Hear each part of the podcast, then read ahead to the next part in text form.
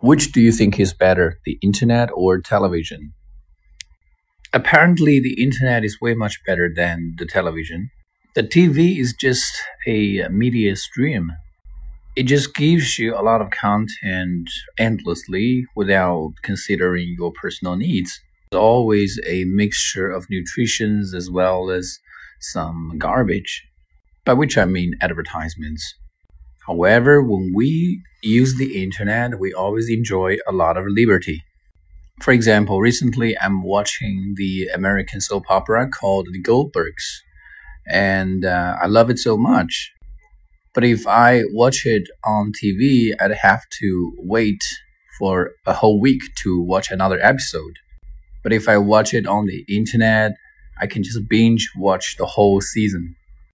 So I do believe that with Uh, time going by, more and more people will abandon TV shows and start enjoying shows on the internet.